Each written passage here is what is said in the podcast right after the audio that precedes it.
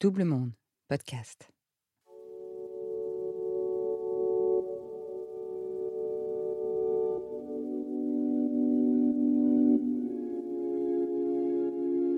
Ça arrive à plusieurs reprises. Euh, les gens me traitaient tout le temps que de bizarre, d'étrange et tout. Et à la récréation, pour rigoler, il a ramené ses amis, il m'a, il m'a mis sur le sol et il m'a frappé. J'avais très peur de la réaction des autres élèves, qu'ils allaient dire à tout le monde, à toute l'école, Oh, ton père a appelé ma mère, c'est n'importe quoi, il se prend pour qui? Déjà que c'était très dur pour moi quand mon père a, parlé à mes harceleurs. Non, euh, non, je pouvais pas, c'était trop. Quand on est harcelé à l'école, on a souvent peur d'en parler, sous peine de représailles par exemple. Je n'ai jamais rien dit à mes parents, des coups de pied sous le bureau de classe, des insultes dans les couloirs, des menaces au téléphone. Mais quand un enfant finit par se confier, c'est qu'il a besoin d'aide. Qu'on lui dise peut-être je te crois tout simplement. Qu'on le défende. Maintenant que je suis mère, je sais qu'il y a bien deux choses que je n'accepterai pas de l'école, que mes enfants y soient harcelés, mais aussi qu'ils y deviennent harceleurs. Pendant les années de harcèlement qu'a connu Solal, ses parents sont partis en croisade. Ont-ils fait ce qu'il fallait? Chacun a sa réponse. Bienvenue dans Je te crois, saison 2, le podcast qui donne la voix à ceux dont la parole est mise en doute. N'hésitez pas à vous abonner sur les plateformes et à nous suivre sur les réseaux sociaux de Double Monde. Je suis Marjorie Murphy et voilà Julia, la maman de Solal.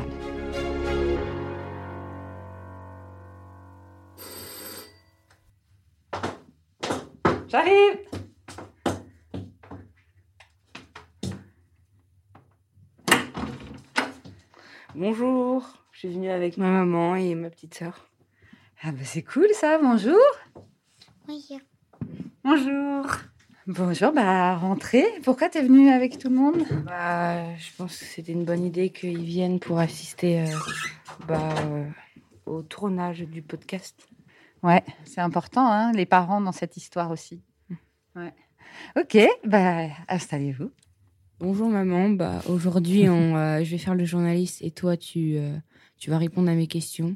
Ça marche. On va faire euh, comme une vraie interview. Alors, euh, je suis Julia, la maman de Solal. J'ai 41 ans. Alors ma question c'est comment t'as réagi lorsque je me suis fait harceler euh, la première fois? Tu m'avais déjà posé cette question, je me rappelle, il y a très longtemps, et je t'avais, et je crois que tu n'avais pas euh, vu à quel point ça m'avait bouleversée. Je crois qu'on en a parlé il y a un an seulement, et moi, ça a été une, je sais pas, un cataclysme. Donc, euh, en gros, quand ça, quand, déjà, le truc, c'est que cela nous a parlé tout de suite. Donc, on- dans ce malheur, dans ce traumatisme, pour toi, en tout cas, la grande chance qu'on a eue et la grande chance que toi, tu aies des ressources, c'est que tu nous as parlé tout de suite. Donc ça, Mhm. un, ça m'a beaucoup rassurée. Mais malgré tout, euh, il fallait gérer le truc. Et moi, ça m'a, j'étais complètement bouleversée. Donc en gros, J'ai l'impression que t'étais plus euh, bouleversée que moi-même. J'ai, j'étais stressée au collège quoi. alors le truc, c'est que, que moi, je, veux vous surprotéger tout le temps et je veux vous éviter euh, tout danger, toute souffrance. Et là, bah, il y avait un truc, c'est que je pouvais pas te défendre au collège. Donc moi, cette impuissance à te défendre en tant que mère, c'était euh, insupportable. Ça me mettait en colère. Pour moi, tu étais en danger psychologique et physique, donc c'était intenable. Donc je me mordais les joues quand tu rentrais du collège pour pas pleurer devant toi. Et après, comme je n'y arrivais pas, quand tu rentrais, je partais marcher pour pleurer un gros coup, pour pas que tu me vois et revenir pour gérer la situation. Et puis après, avec ton père, on a parlé pour savoir comment on allait se distribuer les tâches et gérer la situation. Et comme moi, clairement, bah, euh, j'étais en mode, euh, bah, je pleure et que tu parlais, j'avais envie de pleurer de hurler. Donc papa, il a fait euh, avec toi la gestion psychologique, plus le psy évidemment. Et moi, j'ai fait ce que je sais très bien faire, c'est-à-dire la gestion administrative et rentrer en mode euh, le collège, je vais me le faire et surtout, je vais changer mon fils de collège. Donc, je suis rentrée en mode, on va essayer de faire toutes les étapes possibles, mais très vite, j'ai compris que le collège, donc en l'occurrence César Franck à Paris, dans le deuxième arrondissement, n'ont absolument pas réagi à toutes les étapes correctement, c'est-à-dire prise en compte de la victime, empathie, même est-ce- qu'est-ce que ça veut dire le harcèlement? C'est-à-dire qu'on a l'impression qu'ils n'étaient pas du tout formés à ça. Donc c'était un peu déconcertant. Le proviseur, je lui ai envoyé plein de mails. Il ne nous a reçus qu'une fois parce qu'en fait, je l'ai contraint à un rendez-vous, non pas pour le harcèlement, mais parce que Solal est dyslexique. Donc, il était obligé de me recevoir administrativement pour signer ce qu'on appelle un PAP, un suivi pour dyslexique avec le médecin scolaire. Et ce jour-là, pour te dire comment j'ai réagi à nouveau, et tu étais présent, donc euh, je ne sais pas toi comment tu as réagi, mais je vais te poser la question après si tu t'en souviens. Le proviseur a dit Ah non, mais de toute manière, euh, Solal, il faut que tu te blindes, hein, parce qu'au collège, euh, les enfants sont violents, c'est comme ça. Ouais, je me souviens. Et toi, ça t'a fait quoi? Déjà, j'avais pas envie d'être ici. Ils m'ont sorti de cours et tout, euh, j'avais pas envie. euh. Je savais que t'allais t'énerver et tout. Parce que je m'énerve souvent. Oui, avec, euh, avec les réactions des, des gens du collège.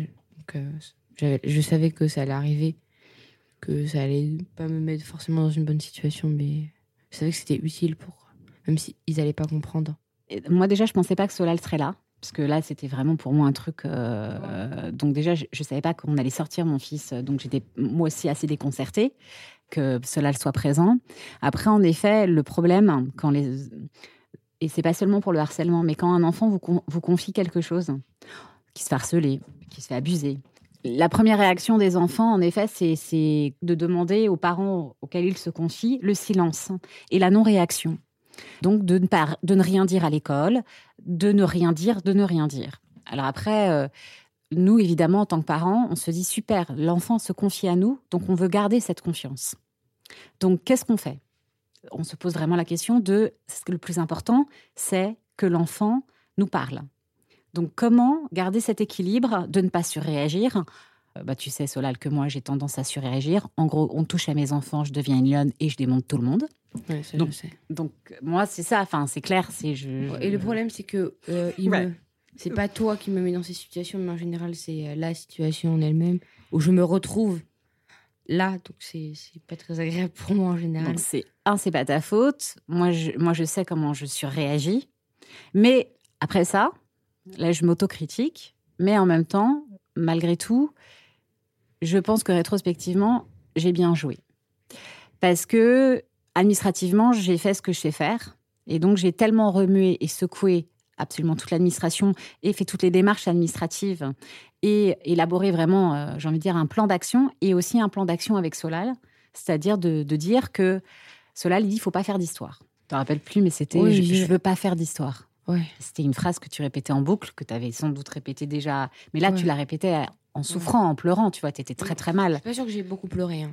J'étais pas bien, mais j'ai pas pleuré.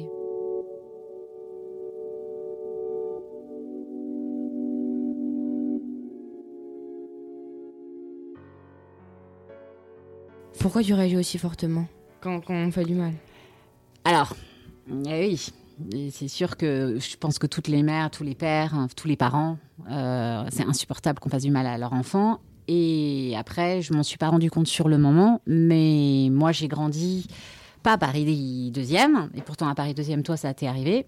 Moi j'ai grandi dans le 93. Alors dans le 93, on n'est pas obligé de se faire harceler. Il se trouve que moi, dans le 93, je me suis fait euh, pas mal harceler, pas mal agresser sans doute que ton histoire, par euh, rebond, bah, touché la mienne, et que moi, mes parents ont réagi, euh, ma mère non déjà, et mon père n'a pas été un soutien psychologique, mais il a réagi en me changeant tout de suite d'établissement. Mais moi, j'ai pas parlé tout de suite. J'ai attendu six mois avant de parler. Hum. Et quand il a su, ça a duré trois semaines et, et j'étais partie de, de l'établissement.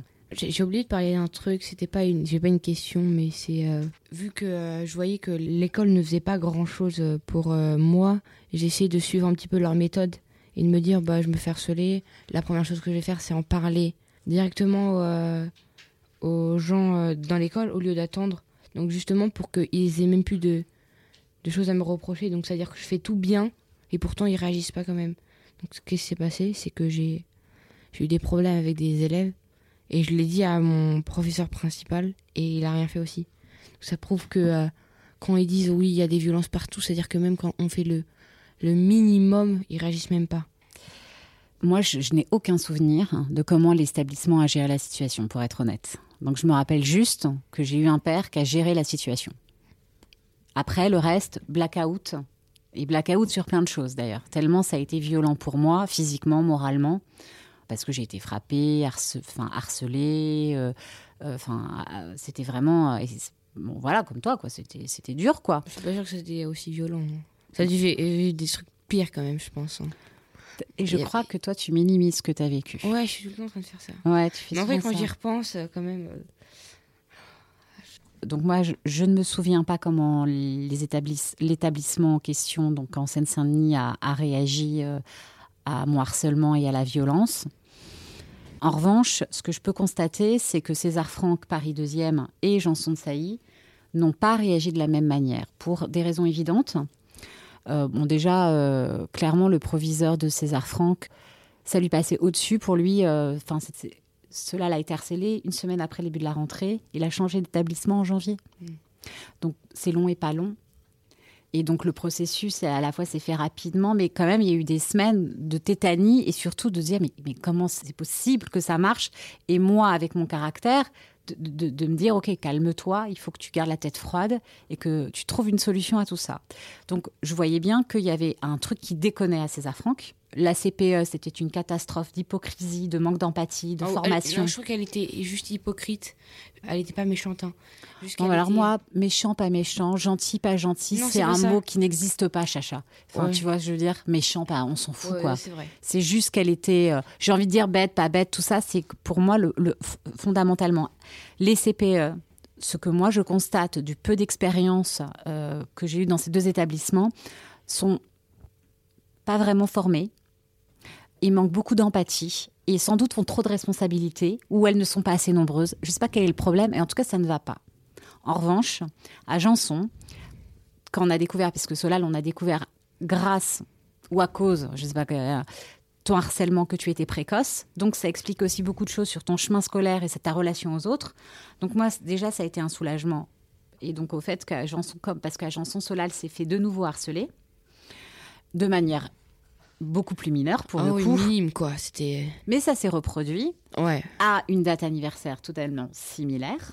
Donc euh, vraiment... euh, Ouais. euh, le- en fait, à chaque fois, le problème, c'est que j'étais tout seul.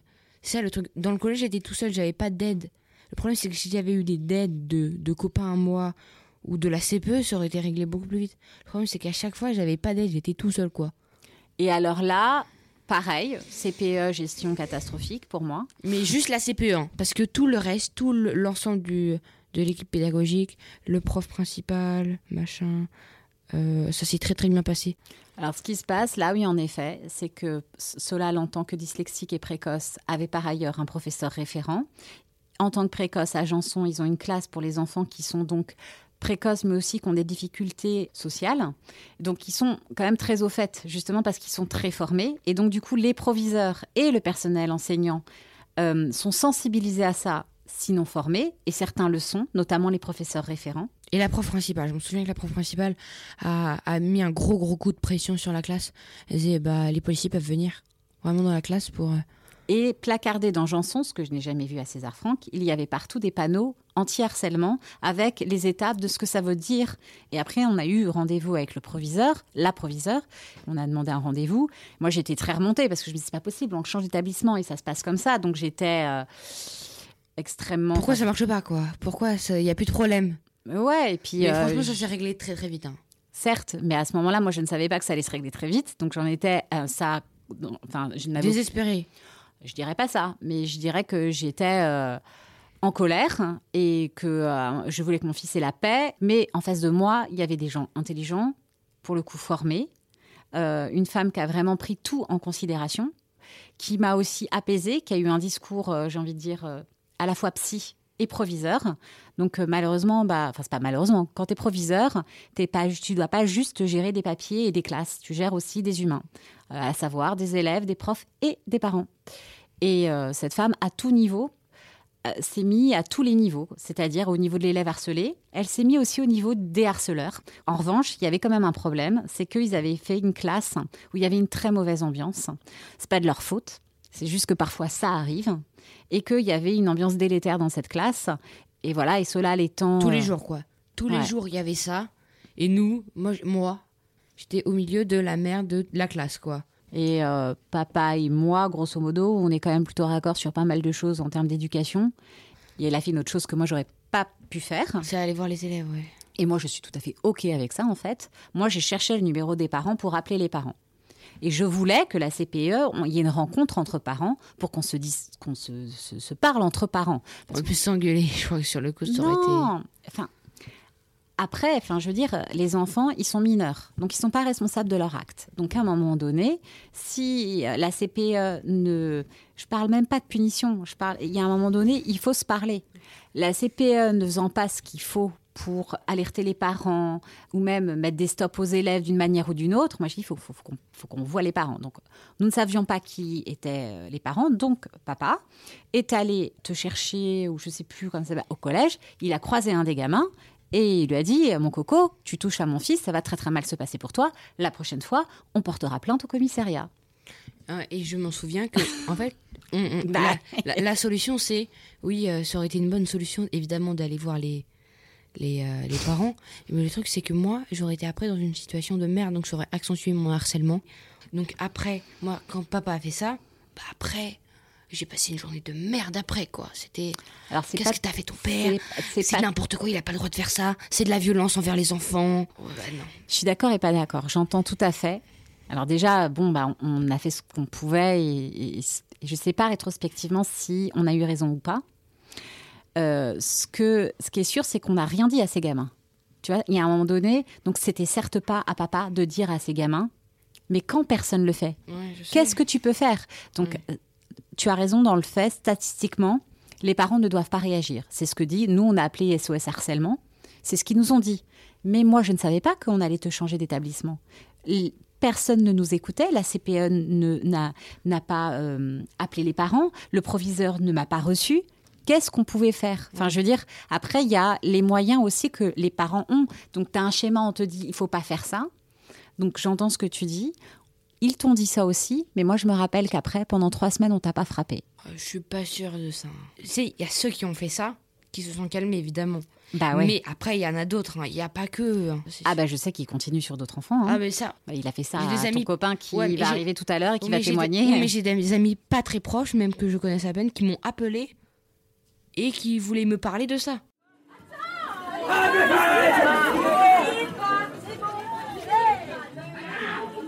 Est-ce que tu comprends pourquoi bah, les, profs y réagissent pas? Est-ce que tu sais pourquoi ça se passe encore comme ça?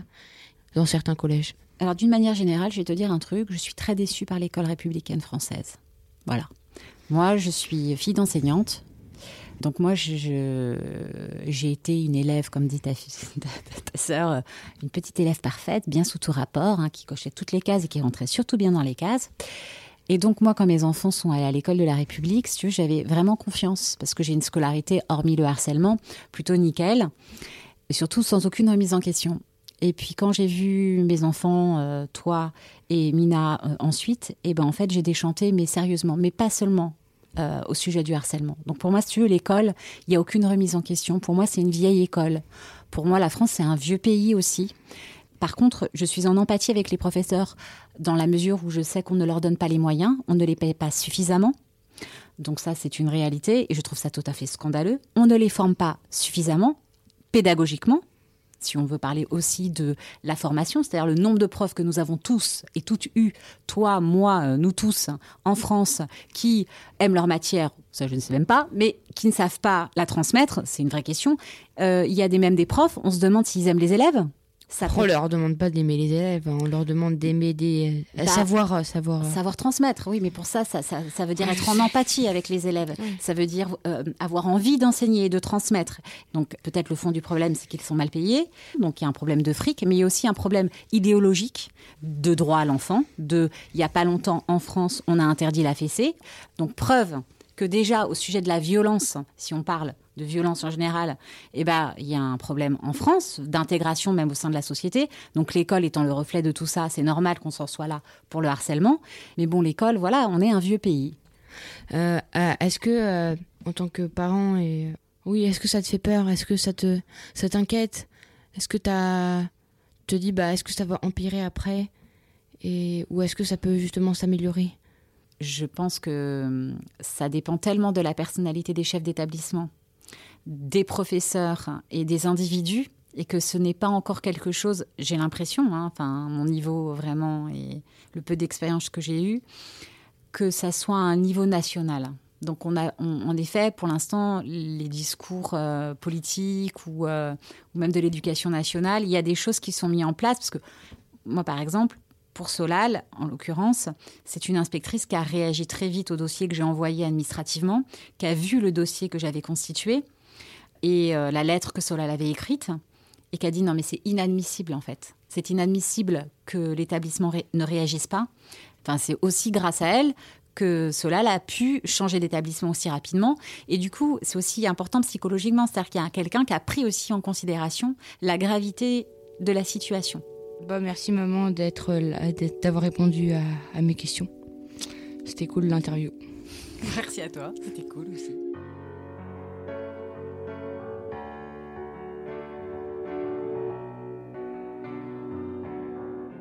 Cela tu permets, je te prends ton job de journaliste et je pose une petite question à Amina, ta sœur.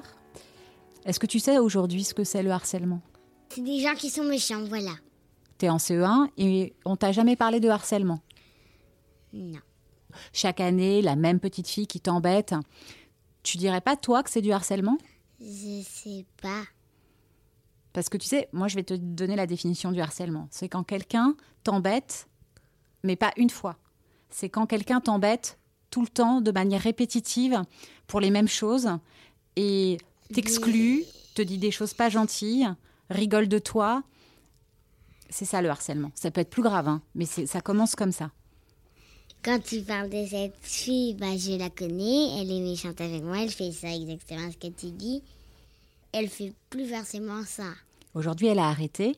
Euh, et, comment elle a arrêté cette petite fille de te bah, harceler? Bah, ma maman, et bah, et bah, à chaque fois, elle le disait aux maîtresses, à chaque, chaque année. Et aujourd'hui, avec la petite fille, ça se passe, euh, vous n'êtes pas copine, mais... Bah, en fait, on est pire ennemis, mais... Mais... Bah, elle m'embête plus, c'est déjà ça.